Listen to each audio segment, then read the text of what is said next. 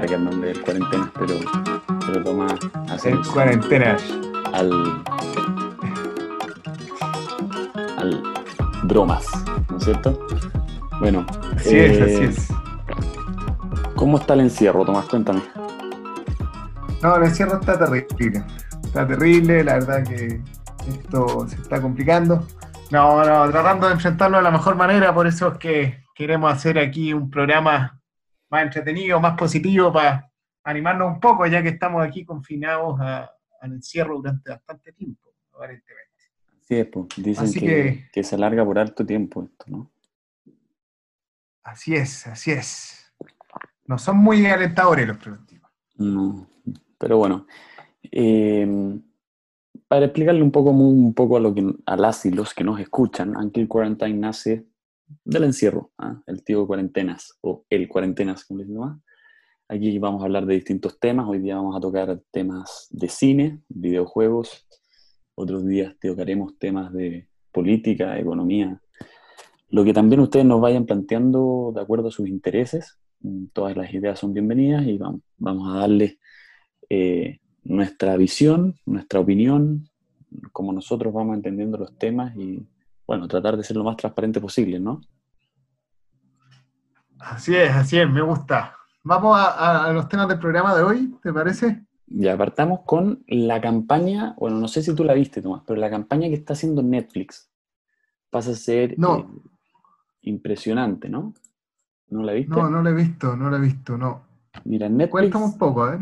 Netflix eh, hace ya unos días eh, hizo una campaña eh, en contra de la gente básicamente que no está respetando la cuarentena o que no respetó la cuarentena en su minuto. Y consistía en hacer gigantografía y publicidad en las calles, en los espacios públicos, eh, que contuvieran, que tenieran spoilers. Por ejemplo, eh, o sea, había un spoiler de, de Stranger Things, eh, donde muchos de nosotros creemos que Jim Hopper había muerto. Resulta que, que dicen, bueno, saludos con, con cariño, saludos desde Rusia, una foto de Jim Hopper, o eh, también spoilers sobre narcos, spoilers sobre eh, la casa de papel, etc. Así que Netflix eh, ha tomado eh, medidas serias frente a la situación que estamos viviendo mundialmente, a la urgencia sanitaria. Y, y va quedando po- pocas opciones, ¿no? Porque no están habilitados los cines y, y pareciera ser que, que tenemos cada vez eh, menos alternativas para los que nos gusta el cine, para los que nos gustan las series, de, de poder por lo menos salir al cine por un buen rato, no lo vamos a poder hacer. Quizá una buena alternativa es justamente Netflix y quedarse en la casa, cuidarnos todos. Eh, y qué bueno que tocáis el tema de Stranger Things, a mí eh, es una serie que me gusta mucho. Estuve viendo, salió en febrero. Eh, el 26 de febrero, por ahí se estrenó en Netflix una serie original que se llama I'm Not Okay With This. Mm, Esta Que mierda la me supera verdad en es. español. Sí, esta mierda me supera. Eh, se, se parece bastante a Stranger Things. La verdad es que la onda es, es muy similar. ¿Ya? Eh, no es raro esto porque los productores son los mismos, son Ujú. eh, Dan Cohen y Sean Levy. Y bueno, la, la- la serie está dirigida por eh, el mismo director de The End of the Fucking World, que es otra serie original de Netflix. Eh, y la verdad es que, bueno, para ser bien honesto, yo esta, esta serie, a, pesar de que la crítica en general la recibió bastante bien, por ahí leí en algún medio de comunicación que era lo suficientemente distinta a Stranger Things como para hacer un buen producto. A mí me pareció que no. Estoy totalmente en desacuerdo con esa opinión. Creo que, la serie, de hecho, es muy similar a Stranger Things. También cuenta la historia de una adolescente con poderes mentales. Eh, la verdad es que hay bastante pocas diferencias. Hay de nuevo este tintineo de luces que uno ve en Stranger Things en la primera temporada. Eh, hay un ser misterioso, curiosamente muy parecido al Demagorgon. Entonces, a mi manera de ver, esta serie es bien poco eh, original. Tiene, por supuesto, sus cosas distintas a Stranger Things, pero, pero eh, en lo esencial yo creo que se parece bastante. Em, ¿Qué nacionalidad, no sé si sabes, qué nacionalidad son los productores? de, de- esta serie, no, no sé bien si, si Sean Levy es norteamericano. No estoy seguro. A ver, ah, eh, ¿puedes buscarlo? Aprovechando que estamos cada uno frente a su computador, porque, bueno, A ver, Sean Levy es. eh, lo estoy buscando. ah, este, nació en Canadá. Nació en Canadá, en Montreal, es canadiense. pero lo buscaste por, el productor de la serie. Sí, sí, sí. Es que el mismo Stranger Things. eh, Sean Levy también es productor de Stranger Things, es canadiense. Ya, perfecto. Y Dan, Dan Cohen, bueno, no sé si es tan importante. Dan Cohen, ahí sí que me pilláis. Pero volviendo al punto, eh, a mí me parece que, que, te insisto, esta serie no, no, no logra separarse lo suficiente de Stranger Things. Eh, lo que sí logró, por ejemplo, una película como, como It, eh, la protagonista de esta serie se llama Sidney, el personaje, y está interpretada por Sofía Liris, Que los que vieron la, la nueva versión de It, eh, It es la película esta del payaso asesino, De la, de la Eh, novela de Stephen King.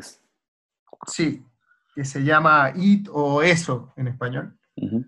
Eh, la Sofía Liris es una de, las de las protagonistas, es la, una de las principales. Eh, y la verdad es que, a pesar de que yo encuentro que ella es una buena actriz, nuevamente, su personaje de Sidney en esta serie, eh, I'm Not Okay With This, es extremadamente similar al de Eleven, o sea, quizás en It, como, como te decía, si bien tiene cosas similares a Stranger Things, en mi opinión, es lo suficientemente diferente a Stranger Things. Es lo suficientemente diferente. No me pasó eso cuando, cuando vi esta serie. Ya. Y bueno, eh, contabas que, que es una joven de 15 años, ¿no es cierto? Sí, sí.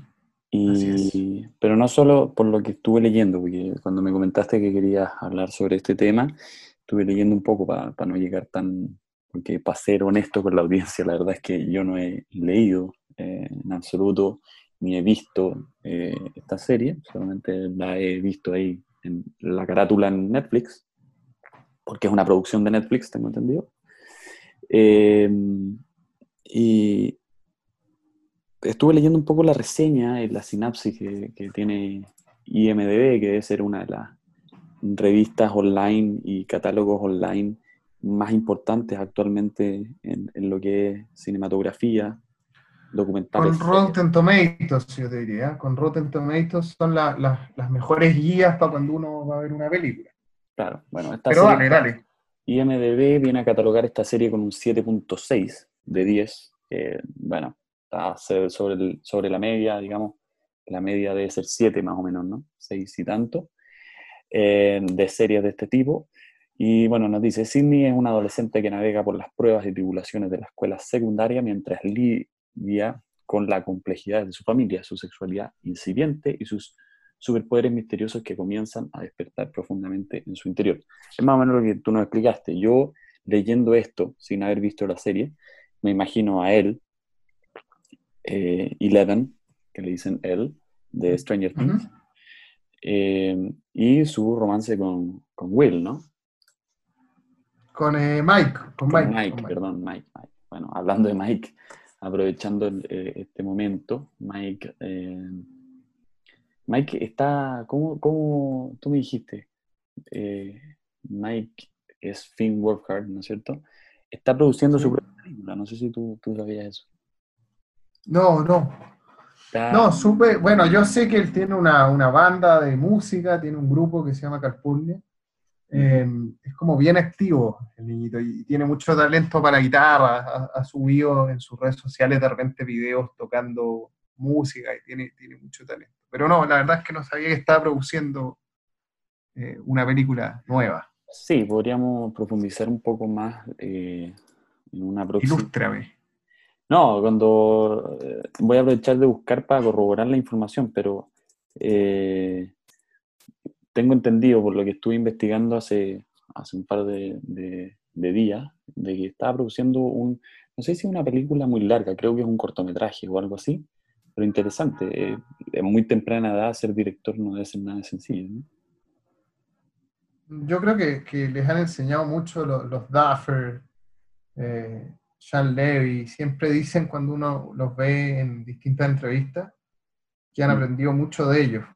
Así que la verdad es que eh, como que uno se impresiona, pero, pero quizás con todo lo que han podido aprender, tienen ventajas que, otros no tendríamos, ¿no? Claro, o sea, yo, creo que, que,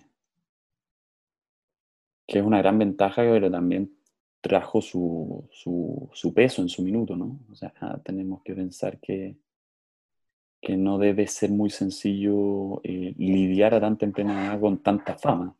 Tengo entendido que en muchas oportunidades eh, estos niños tuvieron que escapar de, las fans locas norteamericanas. Eh, los sí, sí. Los comentarios en, muchas veces en redes sociales llegan a ser de, contenido sexual, ¿ya? que no, a mí no me, a mí no afecta nada, pero un niño de esa edad perfectamente podría. Sí, sí, de, hecho, no me acuerdo en este minuto eh, quién le comentó, pero, pero alguien por Twitter a, Finn Wolfhard le puso como contáctame cuando cumplas 18 años. Eh, también recuerdo algún otro episodio por ahí en, a la salida de un hotel que una fan lo, lo, funó, entre comillas, por no haberle dado un autógrafo, siendo que era un niño en esa época, me imagino de 14 o 13 años, y, y además en general en las convenciones, en todos lados tiene súper buena disposición, y esta fan loca lo, empezó a funar y a decir que, que, no le había dado un autógrafo, y después toda la gente en Twitter se le fue encima, bueno, en fin, es, es complejo, ¿no? Es complejo tener tanta fama y ser tan joven. O sea, debe ser complejo. Yo no, no, lo he experimentado, pero... No, yo tampoco. Pero, pero es difícil, es difícil. O debe serlo. Oye, eh, bueno, hablemos un poco de la cuarta temporada de Stranger Things, que, es muy esperada y yo creo que eh, no, han sacado ningún comunicado oficial, de hecho ni siquiera tenía fecha de estreno oficial pero yo creo que se va a retrasar un poco todo esto con, con, con, el coronavirus, el, COVID-19, el coronavirus. Em, entonces, hablemos un poco de las escenas post-crédito, lo que podemos esperar, las distintas teorías, etcétera, que bien hemos ido analizando, digamos, en nuestros en nuestros tiempos de ocio, cuando nos juntamos a conversar, qué sé yo, para que la gente sepa que es algo que compartimos con Tomás, que que hablamos de series, hablamos de películas y de muchas cosas, y creo que Stranger Things fue una de las cosas que nos ha tomado mucho tiempo de conversación. Entonces, conversemos un poco la cuarta temporada, ¿te parece? Me parece, me parece. Bueno, Stranger Things es una serie notable. Eh, quienes somos fanáticos de, de, las películas de los 80 y crecimos un poco en el mundo de los 80, que, que es un poco mi caso, eh, ver esta serie es un, espectáculo. Tiene una serie de, easter eggs, como dicen los gringos, a, películas ochenteras, especialmente de Star Wars. Eh, por ahí tiene referencias a Terminator. Hay gente y videos en YouTube que demuestran la cantidad de referencias, de, cosas que uno puede ir encontrando. La verdad que la primera temporada, a mi gusto, es, mágica. Tiene una escena que, te emocionan hasta las lágrimas prácticamente. Eh, está por ahí la escena del risco, donde Eleven, ¿no es cierto?, aparece y salva a, Mike en, ese momento épico en que lo están amenazando para que salte al vacío y mm. Aparece, lo salva, termina claro, de, los niños bully, digamos, que, lo perseguían, etc. Esa escena es mística, es, es, muy, muy, muy buena la primera temporada. Después hay gente que es muy crítica de la segunda, ¿no? Dicen como, que sí, se acabaron las ideas. Sí, fue un poco más de lo mismo, a mi juicio, que, que no, no sé si, si, era el objetivo, pero sirvió para introducir la tercera temporada, que la tercera temporada encuentro que, a pesar de que mezclaron muchos elementos, o sea, recogieron y reaplicaron, por así, así decirlo, muchos elementos de la primera temporada, creo que es una temporada muy, muy buena, porque, bueno, puedes ver un personaje, Billy, eh, muy complicado, digamos, que, pelea con, algo que todos tenemos, digamos, que, en el fondo eh, en él está manifestado de una forma negra, pero, pero tiene esa pelea constante. Él sabe que es buena persona, pero, pero tiene que pelear con un ser que está dentro de él, etc. Bueno, para no spoilear para los que no lo han visto, pero en fin, yo creo que... Yo, yo me pegué el medio spoiler, pero asumí que, que, los que nos escuchan ya vieron la primera temporada. ¿sí? Es una serie muy, muy popular. Eh, sí, bueno, ahí pasan, pasan cosas muy, muy, muy, muy importantes, muy difíciles muy entretenido. si, spoileé, si spoileé un momento épico, no se preocupen, hay, hay más, hay más. Así. Este, no, pero es una, una, gran serie, como te digo, lo que, lo que más agradecemos los que, los que crecimos en el mundo ochentero son todas estas referencias. Está muy bien ambientada además en el mundo de los 80. Claro, o sea, yo no, yo, bueno, a ti te tocó por tu hermano, pero a mí en lo personal yo no, yo no soy muy fanático del cine, me iba siendo fanático del cine a poco, con, con, las amistades que me he rodeado, contigo, con, con Toto, etcétera, entre otras personas, que me han introducido un poco más en el cine. Yo soy ajeno a lo que son cine de los 80, cine de los 90, soy muy crítico con todo el tema de edición, a pesar de que no soy director de cine ni nada, pero soy muy mañoso en ese sentido y sin ir más lejos, yo hace un mes más o menos vi por primera vez Volver al Futuro, completa. Y, película. Entonces, claro, pero yo creo que Stranger Things me conquistó al 100% y, y me invita a, a, ver un montón de películas a las que hace referencia a la serie, referencia eh, magnífica, increíble. O sea, ahora veo las películas y digo, esto está en Stranger Things. Sí, sí, eso pasa, sin duda. Eh, tú me preguntabas por la cuarta temporada. Yo, la verdad, que me fui un poco en, en, volada comentando la serie. La verdad que es fascinante. Véanla los que no la han visto. Eh, la cuarta temporada, bueno, habría que ver dónde quedamos, ¿no? La tercera temporada termina con esta especie de máquina y laboratorio que está experimentando para reabrir el portal hacia el Upside Down. Eh, con estos rusos. Y Aparecemos en Rusia, pues sí, muy importante, aparecemos en Rusia. Nunca eh, eh, se suponía que, o sea, que habían desarrollado toda la película, toda la, película, digamos, eh, en términos generales. Generales, se claro. entiende, Como todo el show era en, Hawkins, era, en una sola locación. Así es, y lo que pasó es que de repente por primera vez salimos de Hawkins, y, y eso a mí me parece impresionante, o sea, es un gran paso prometedor y, abre la posibilidad de generar una cuarta temporada. Bueno, eh, sin ir más lejos. Y más ingenioso, ¿no? Hopper, todos creíamos que había muerto y en una escena post-crédito, que es una de las cosas que vamos a comentar más adelante, bueno, parece que no está muerto.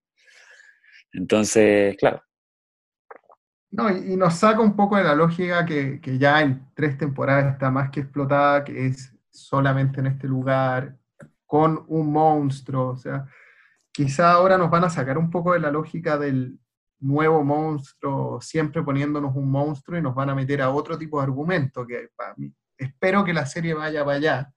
Creo que nos cuenten ahora la historia de la, del monstruo no sé cuánto, la Tesalidra, que era uno de los monstruos que, se, se, teorizaba por ahí que podía aparecer en, en la tercera o la segunda temporada, ya no me acuerdo bien, había muchas teorías cada vez que que va a salir una nueva temporada, se empieza a teorizar cuál va a ser el monstruo, para dónde va, etc. Eh, esta temporada nos dejó como varias interrogantes. Primero lo que decís tú de Hopper, eh, pensábamos que estaba muerto, pero no eh, logró escapar. Hay un montón de teorías de cómo sobrevive, ¿no? Hay unos que dicen que si tú paráis la, la, última escena, esta donde está a punto de morir, en un cierto punto se ve una escalera por donde podría haber escapado. Eh, que habiendo escapado por esa escalera lo habrían capturado unos, unos, agentes del gobierno ruso y se lo llevaron para Rusia. Hay otra teoría por ahí que dice que, que en verdad viajó al pasado. Entonces, eso podría llevar la serie al tema de los viajes en el tiempo, que, que es una cuestión que, que, no han tratado, digamos, en esta serie, donde podrían hacer un montón de referencias a volver al futuro, como en la onda de esta serie, que es muy, muy eh, haciéndole guiños a, todas las películas ochenteras, como ya hemos comentado. Eh, y, y, además e, es raro, ¿no? Porque este teaser que liberaron como para el Día de los Enamorados te deja como con todas esas dudas, cómo sobrevivió Hopper, eh, qué es lo que está haciendo en Rusia, eh, no sé, da para muchas cosas. Da para muchas cosas y una de las primeras teorías que no deja de ser compatible con muchas otras para dónde va la historia, Pero aquí yo quiero hacer un análisis más macro, que es lo que se desarrolló durante el cine de los 90, 80, 90, bueno, del 50 en adelante, yo creo, un poco. Y quizás de los 60 para adelante, no los 50, me arriesgo un poco en decir de los 50 para adelante, pero que hay una dualidad, ¿no es cierto? O sea, hay, hay una... Siempre muestran un mundo muy dividido cuando son series de drama, etc. Y muchas veces cuando se trata de una relación internacional, hay relaciones de gobierno, qué sé yo, siempre habían planteado eh, a Rusia como el contrincante de Estados Unidos. Aquí está pasando exactamente lo mismo. ¿no es cierto? Y hoy día pasa a ser muy distinto. O sea, pasa, hoy día lo que uno está acostumbrado a ver es a ver a China como el rival de Estados Unidos en las películas, digamos, cuando hay conflicto entre gobiernos, guerras, etc. Entonces, creo que ese, ese es otro guiño muy importante que antes de seguir con la cuarta temporada de Stranger Things, eh, vale la pena hacer. O sea, plantean a Rusia una vez más como el enemigo o el adversario de Estados Unidos. Y eso eso llama la atención profundamente, ¿no es cierto? Sí, bueno, aquí esto quizás da para otro programa, ¿no? Yo, yo lo podemos explorar en, otro, en otra edición.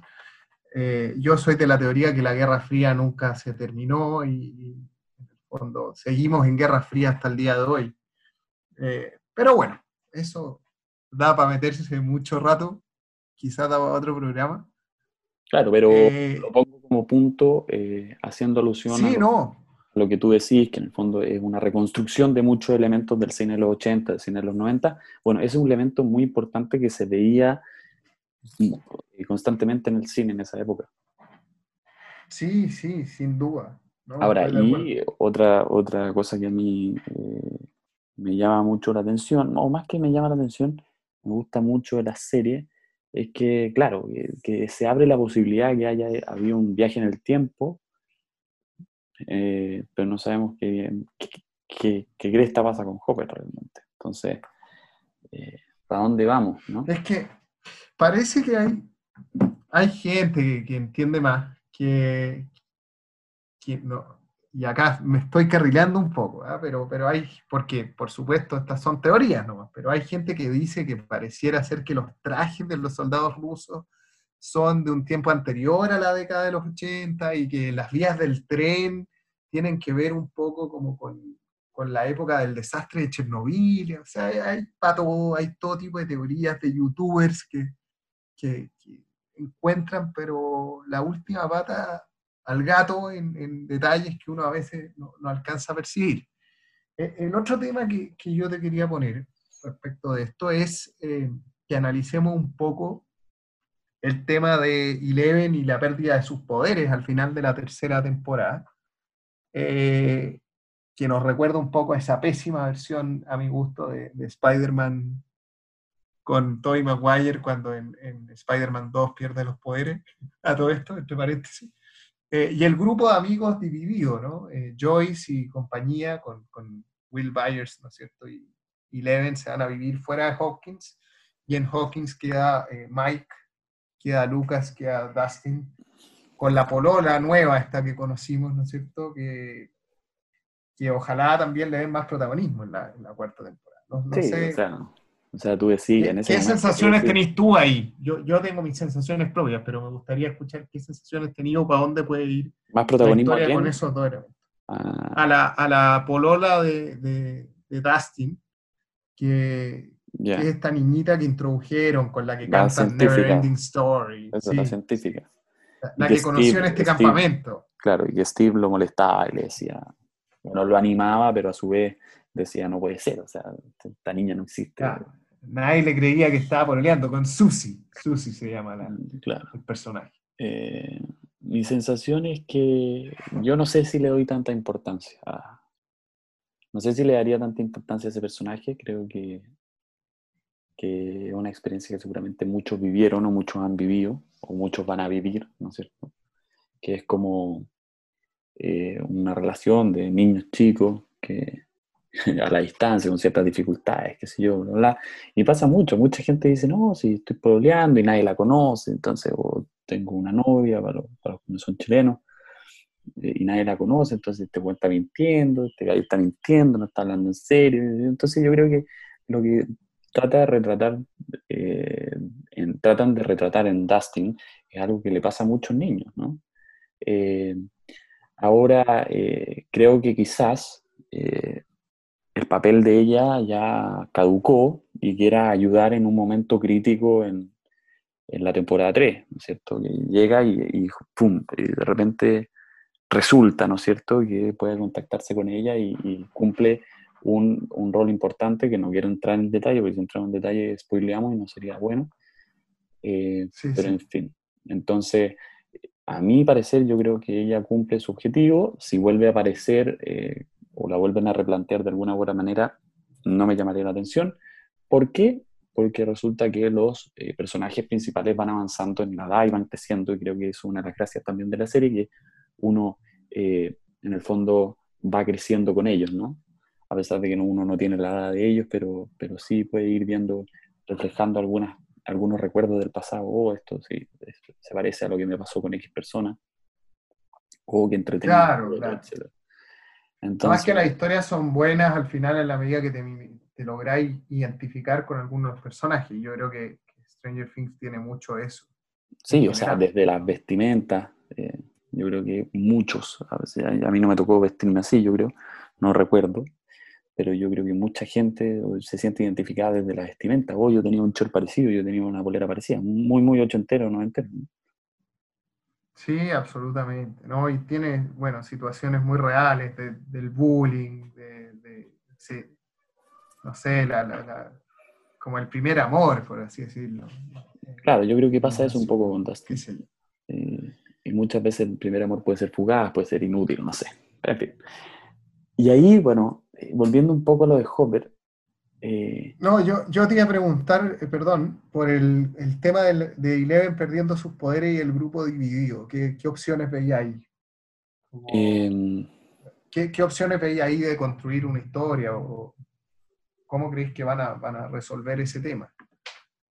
Bueno, ahí hay un grupo dividido, no sabemos qué va a pasar con, con Eleven. Digamos, recordemos que Hopper adopta a Eleven y ahora Hopper está en Rusia, al parecer, o en el pasado. Desaparecido. Desaparecido. Ahí hay quienes, volviendo un poco a la teoría, antes de continuar con lo que tú me preguntaste, hay quienes dicen que podría ser la clave que nos hiciera pensar en un salto en el tiempo, porque en un árbol aparece, en el teaser, en el árbol aparece incrustado un reloj, ¿ya? Entonces, como está incrustado el reloj en el árbol, podría pensar en que esa es la clave para decirle al, eh, a la audiencia o, al espectador, oye, viajó en el tiempo, ¿me entendí? Eh, pero es una teoría floja, es una teoría bastante floja porque podría poner eh, eh, como la misma idea que se desarrolló en, Avengers Endgame, en la fase del tercer universo cinematográfico de Marvel, ¿no? Pero, pero más allá de eso, volviendo a tu pregunta, entonces ahí quería plantear otra teoría respecto que refuerza la idea de que viaja en el tiempo. Pero con el grupo dividido, claro, yo aquí creo que ya eh, el centro vuelve a ser Eleven, como fue, lo fue en algún minuto, qué va a pasar con ella, eh, dónde va a quedar. Eh, bueno, de partida no sabemos cuánto avanzan los niños, cuánto crecen los niños de la tercera a la cuarta temporada, ¿no? No sabemos qué salto de edad vamos a tener. Entonces, dependiendo mucho de eso, del salto etario, por así decirlo, de cuántos años van a tener en la cuarta temporada, eh, va a ser eh, a lo que nos enfrentemos, lo que va a vivir Eleven, lo que va a vivir Dustin con su relación eh, con, ¿cómo se llama la niña? con Susie. Con Susie. Entonces, claro, ¿qué va a pasar con Steve? etcétera, que Steve estaba trabajando en una, una tienda, ¿cómo se llama? De, Sí, en una comida rápida. Heladería, no comida rápida, heladería. En el mall. Entonces, claro, daba para pensar mucho y, vamos, vamos a ver qué pasa, pero, pero a mi juicio, yo creo que va a ser una, un cierre, la cuarta temporada va a ser un cierre muy, muy bueno. y, si no es así, eh, me decepcionarían bastante.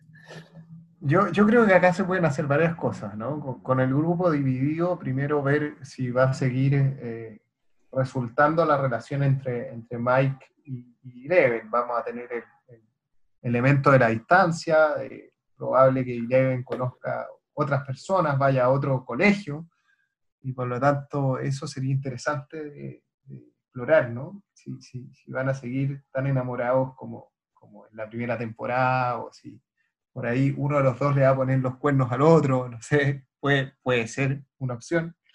La pérdida de los poderes, cómo los va a recuperar, vamos a volver a ver quizás eso de la segunda temporada en que se va con estos niños que tienen también pues, como superpoderes, por llamarlo entre comillas de alguna manera. Eh, claro, porque recordemos que al parecer no es la única, sino que hay varios como ella. Y te acordáis de ese capítulo muy criticado en que la entrenan a canalizar sus poderes. A lo mejor así los recupera, no tengo idea. Creo que sería una mala alternativa, pero puede pasar de todo. Eh, a mí me parece que es un poco, ¿no? Tenéis mucho para poder explorar. Eh, ¿Qué pasa si se termina enamorando de Will Byers, por ejemplo, y, el mejor amigo termina metiéndose en un problema serio con Mike Wheeler? No sé, hay, mm. muchas alternativas de de continuar con la historia. Y Joyce, por supuesto, la vamos a, encontrar un poco despechada y, no sé si va a estar convencida de que Hopper se murió, quizás ella va a estar convencida que Hopper se murió y Eleven a través de, esta, de este método que usan, que se venda los ojos, va a contactar a Hopper y se va a dar cuenta que va a estar vivo, puede ser una alternativa, por ejemplo. Mm. Sería usar eh, del mismo recurso, pero si uno inventa eh, algo distinto, claro, la audiencia o el espectador podría decir, ya están inventándole poderes nuevos a Eleven, como es invencible, ¿me entendí? Pero también yo creo que desarrollar eh, nuevas capacidades, nuevas habilidades por parte de Eleven va, va en razón del crecimiento como persona, madurez, etc. Entonces, si lo plantean así, creo que no, no habría problema. Pero hay que tener mucho cuidado cómo lo plantean. Sí, estoy de acuerdo. Creo Oye, ya a todo esto me mencionaste a Will Byers. Will Byers, bueno, desaparece mucho tiempo, ¿no es cierto? Eh, en la primera temporada. Y no olvidemos que Will Byers eh, vive una vida o lleva una línea de tiempo muy distinta a la del resto del grupo de amigos. Por su parte, Dustin se hace muy amigo de Steve, ¿no es cierto? Entonces, eh, claro, ya hay una diferencia tal y importante, pero resultan ser muy, muy amigos. Eh, y, hay cosas que, que, quedan inconclusas que dan para mucho en una cuarta temporada. Will Byers se nota que es mucho más inmaduro o que, o que vive un, como te digo, va un paso más atrás que, que, el resto de sus amigos, o al parecer, o quizás un paso más adelante, no sé cómo plantearlo. Will Byers quiere seguir jugando los juegos, eh, no me acuerdo cómo se llama el juego de mesa que ellos jugaban. Eh, Dungeons and Dragons, eh, Calabozo y Dragones en español. Eso, eso. Juegan ese juego, los amigos ya se enamoran, uno de Max, el otro de Eleven. vamos viendo que, en el fondo Will Byers se va, sintiendo un, adaptado, un inadaptado social, ¿no? Y Así es es más infantil, además. Claro, es, y, es bastante más infantil. Y por otra parte, que en la, en la tercera temporada, Dustin deja de ser parte del grupo amigo. E, eso es, una señal. Sí. O sea, en una de las imágenes finales aparece Will Byers, aparece, eh, aparecen todos menos Dustin y Steve, eh, porque ellos están en otra parte, pero, pero aún así, o sea, hay muchas cosas que entonces, eh, puede que el problema de, su unión o de quiebre dentro del grupo de amigos perfectamente puede ser la falta de Dustin, no lo sé.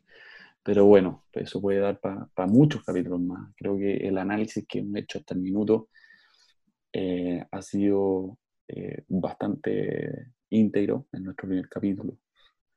Así que no sé, ¿qué, te parece hasta el momento? Eh, no sé si te falta agregar algo, creo que con esto ayudamos un poco a la gente que nos escucha y que ha visto la serie a darle una vuelta, a pensar, a repensar y a, generar teorías. Creo que eso también hace entretenido el cine, sin que empiecen a influenciar en las decisiones de los productores o directores.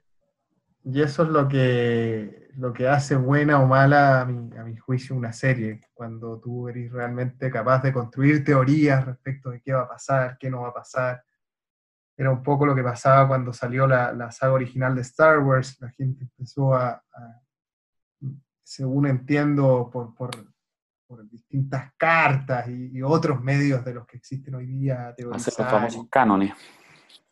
Revistas, etcétera eh, lo de Will, sí, estoy de acuerdo. Eh, quizás también van a explorar el tema de su sexualidad, siempre es como un tema que yo creo que, se quieren meter. Está esta teoría de que, es homosexual y qué sé yo, y a lo mejor se meten con eso. Eh, no sé, hay, bastantes temas. Ya se teorizaba que se iban a meter con eso en en la tercera temporada con ese tema para desarrollar más al personaje. Eh, es el único personaje que no tiene pareja de los amigos, si no me equivoco. Eh, entonces, bueno, no sé. Da, para mucho. Da para mucho, sí. Bueno, pasando al siguiente tema que tenemos en... Eh, queríamos hablar un poco de videojuegos, pero, pero pasaría, me gustaría pasar a situación cuarentena. ¿Qué pasa si esto hubiese pasado, a, hubiese pasado hace 40 años atrás, 20 años atrás, donde no había internet, o el internet era muy escaso, ¿no es cierto? Era un, bien de lujo. Hoy día es casi considerado como un bien de primera necesidad, no un bien, un servicio de primera necesidad. Eh, no sé, cuéntame un poco cómo has visto la cuarentena, qué has visto en las redes sociales, qué hace la gente, ¿no? Bueno, Efectivamente, lo, lo, que decís tú, eh, para agarrarme un poco la idea, hoy día Internet es, básicamente un, servicio fundamental, eh, es absolutamente necesario y, pienso que, los que hemos tenido de alguna manera la suerte de poder eh, seguir teletrabajando, que no es, no es la realidad de, toda la gente, lamentablemente, hay, hay mucha gente muy afectada, yo creo, con, esta pandemia, lamentablemente. Eh, creo que, el Internet sí nos da eh, por lo menos la posibilidad a, la gente de, estar más conectada y, no sea conectada entre comillas también, porque pasa que uno está virtual como eh, conversando con, la familia o con los amigos, etc. Pero también no está realmente conectado hay una diferencia, creo yo, muy grande entre, entre estar físicamente reunido con tus amigos, con tus familiares, el salir a dar una vuelta y encontrarte con gente física y directamente, al estar como en esta cuestión media virtual, que nos saca un poco también de las rutinas diarias de cada uno. yo, por ejemplo, por mi trabajo, estoy acostumbrado a salir a, una oficina, a, moverme en el transporte público, como que hemos perdido ese, ese quehacer diario, yo creo que, que, es raro, ¿no? Es como raro eh, esta situación de estar encerrado en nuestra casa. Hay gente que probablemente la estará pasando muy mal. Eh, por eso ojalá esperar que esto se termine pronto, para que la gente, en fin, pueda empezar a recuperarse. Da o sea, dicen que da para largo, ¿no? siendo muy honesto, dicen que va largo, pero yo veo con buenos ojos todo esto, ¿no?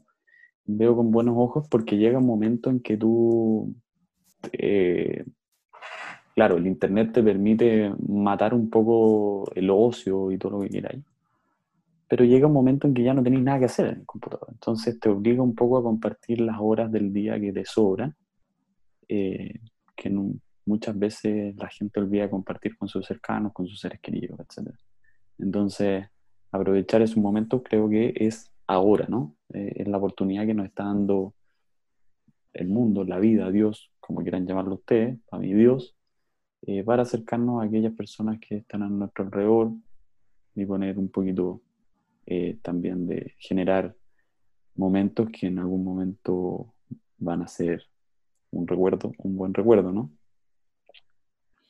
Sí, también hay oportunidades. en las crisis siempre también hay, oportunidades de, replantearse cosas, de, pienso yo también, de valorar las cosas que uno tenía y que perdió de un momento a otro. Eh, la, vida, como la conocíamos todos hasta hace algún tiempo atrás, eh, cambió radicalmente. Eh, insisto, hay, hay mucho, muchas personas pasándola mal y quizás sacar lecciones también de esto. ¿no? Eh, hay, hay, quienes han planteado que, esto le hace muy mal a la conciencia social, a, generar empatía, pero yo creo que hay alternativas para poder empatizar, para poder generar justamente nuevas alternativas de empatizar, de ayudar, etc. Creo que esa es la pregunta que tenemos que hacernos. ¿Cómo buscar nuevas formas de aportar desde eh, la tecnología o este, este mundo tecnologizado, que ahora sí que se nos vino encima, porque la verdad es que cuando a uno le hablan del mundo tecnologizado, ¿no es cierto? Internet, etcétera, eh, quizás uno no tenía tanto la conciencia como ahora, donde ya la tecnología pasó realmente a ser algo esencial para poder trabajar, para poder, qué sé yo, si usted tiene una pyme, por ejemplo, Exacto. Informarse, comunicarse. Bueno, ahora estamos siendo parte de un, desarrollo tecnológico importante que es las videollamadas, etc. Em, oye, Tomás. ¿Y, si tú tenés. Ah? Antes, no, termina la idea y vamos. No, que si tú tenés una pyme, por ejemplo, hoy día Internet también se vuelve algo, fundamental, es una manera de, poder levantar tu negocio, o sea, es, brutal. Eh, la importancia que va adquiriendo y también la, pregunta que tenemos que hacernos es eh, cómo generar políticas públicas que permitan eh, este, poner al alcance de todos Internet, de, todos, todos, todos, todos, o sea, aumentar la cobertura. Bueno, vienen un montón de preguntas que creo que tenemos que hacer.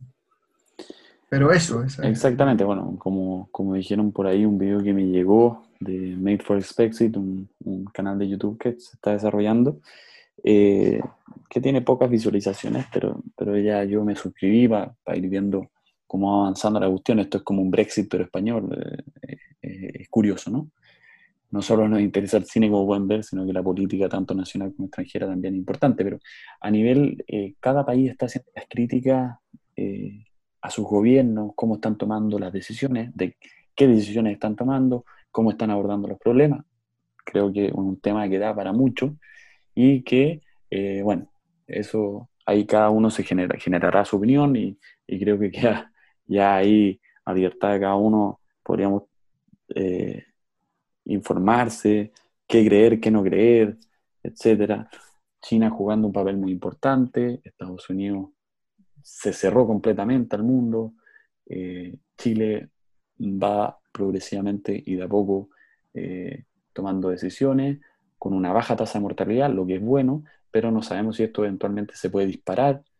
Eh, y por otra parte tenemos países que están completamente devastados como son Italia o España. Entonces, claro, es un tema sensible, pero que hay muchas cosas que preguntarse, que plantearse, como dices tú, Tomás, efectivamente es así. Bueno, y el caso ecuatoriano en, América Latina eh, es brutal. El otro día eh, contaban un poco en algunos medios de comunicación la situación de Guayaquil. La verdad es que... Muy bonito. Muy triste. Muy bonito. Es bonito Guayaquil, pero la verdad es que la situación hoy día es, eh, muy triste y ojalá ahí también, bueno, se pueda ir reduciendo este virus, pueda ir, la verdad, mejorando la situación para la gente en general. Bueno, como planteamos hoy día, eh, el cine como tema central, y vamos a hablar de videojuegos, pero yo creo que lo vamos a dejar para, otra oportunidad. Queremos que ustedes se sientan cómodos, que esto no sea tan largo, etc. eh, me gustaría tocar eh, distintas plataformas de streaming. Los cines están cerrados. Tenemos Netflix, que es una de las más famosas, y que fue lo que vino a desterrar, digamos, de todo el mundo, básicamente, al gran gigante Blockbuster, que quebró en Brasil, después quebró en Chile, etc. y, y, hoy día las plataformas de streaming de películas, series, documentales, son muchas. O sea, tenemos HBO Plus, eh, Movistar Plus, Netflix, Amazon Prime Video eh, y Disney Plus, que es lo último, lo último que salió en Estados Unidos el 12 de noviembre del año pasado. Salió en Estados Unidos, Canadá y los Países Bajos, eh, Holanda. Y bueno, se ha ido lanzando en todo el mundo de a poco. estuve leyendo que Disney Plus, en el fondo tiene un catálogo importante en la industria del cine, eh, porque tiene Marvel, Lucasfilms, eh, todo lo que es Disney. Fox hoy día también.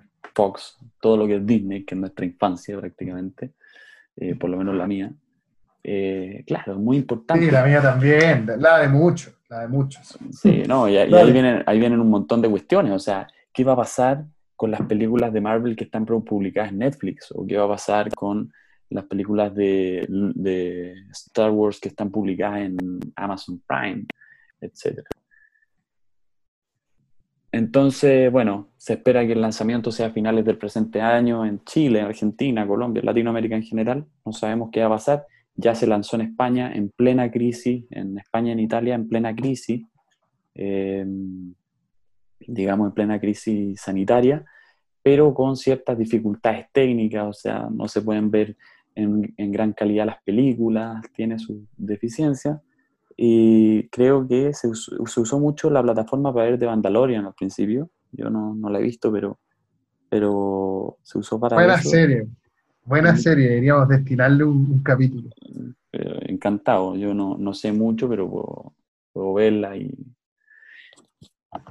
e indagar un poco más. Y la comentamos, y la comentamos. Sí, podemos invitar a nuestro querido amigo Toto para que, para que nos acompañe y él pueda hacer un análisis de un lado periodístico más importante, ¿no? Sí, el Toto, sabe, Toto sabe. Oye, eh, ¿te parece...? Ah, dale. No, comenta, comenta. Comenta y te iba a comentar, eh, te iba a comentar antes de cerrar brevemente. Yo creo que, y el otro día lo pensaba, eh, creo que Netflix y todas estas plataformas de streaming debieran jugar un rol hoy día en, en apoyar a la industria cinematográfica que, que, no va a funcionar porque no sabemos por cuánto tiempo hoy día no vamos a poder ir al cine, y quizás generar alguna especie de eh, mecanismo, de forma, no sé, de poder eh, de alguna manera tener los estrenos del cine en la casa, porque no, si no vamos a poder ir al cine, la industria hollywoodense de alguna manera tiene que poder exhibir las cosas en las que ha estado trabajando y creo que esta podría ser una alternativa. ahí habría que ver cómo te van a castigar después la tarifa por cobrarte la entrada al cine, entre comillas, ¿no? Claro. Y, yo no, no soy, para terminar, no soy de la idea, por ejemplo, de personas como Christopher Nolan y otros que creen que Netflix va a matar al cine. Yo creo que el cine nunca va a morir por una razón muy sencilla.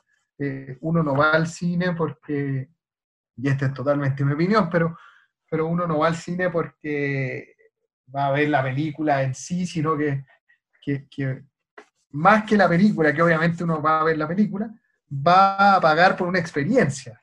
Claro. Totalmente distinto ver la película en el cine que verla en la casa, desde el sonido, la pantalla, las cabritas, etc. Eh, todo es, por supuesto, muy distinto a verlo en la casa y eso es lo que uno al final paga, la experiencia, no, no otra cosa. Así es, efectivamente tú lo has dicho, Tomás. Bueno, invitarlos a que si quieren que hablemos, tratemos un tema en específico, lo que se les ocurra, nosotros igual vamos a filtrar, pero sus mails vamos a tratar de responderlos. Pueden escribirnos ahí en nuestra descripción, está nuestro, nuestra dirección de email, pero es uncle.q2020.gmail.com uncle.q2020.gmail.com recibiremos un mail, trataremos de responderlos, tratar los temas de que ustedes nos pidan y les pedimos disculpas si es que este audio es un poquito largo, pero nos despedimos, ¿no, Tomás? Sí, así es. Muy, muy, muy eh, buena tarde ya para, para todos. Y bueno, esta fue la primera experiencia, el primer programa. Esperemos que muchos más. Y hemos tratado de hacer nuestro mejor esfuerzo para entretenerlos a todos. Vamos a jugar un. Age ahora. Vamos a jugar un Age. Claro, claro. Un of ¿Cómo no? Ya, Tomás, Sí, pues bueno. despidámonos. Listo. Chao, chao a todos. eh, cuídense, respeten la cuarentena, cuiden a sus cercanos. Quédense en la casa. Quédense, en la casa, por no sean porfiados, no sean porfiados. Quédense en la casa si no es necesario salir, porque no hay necesidad Salga.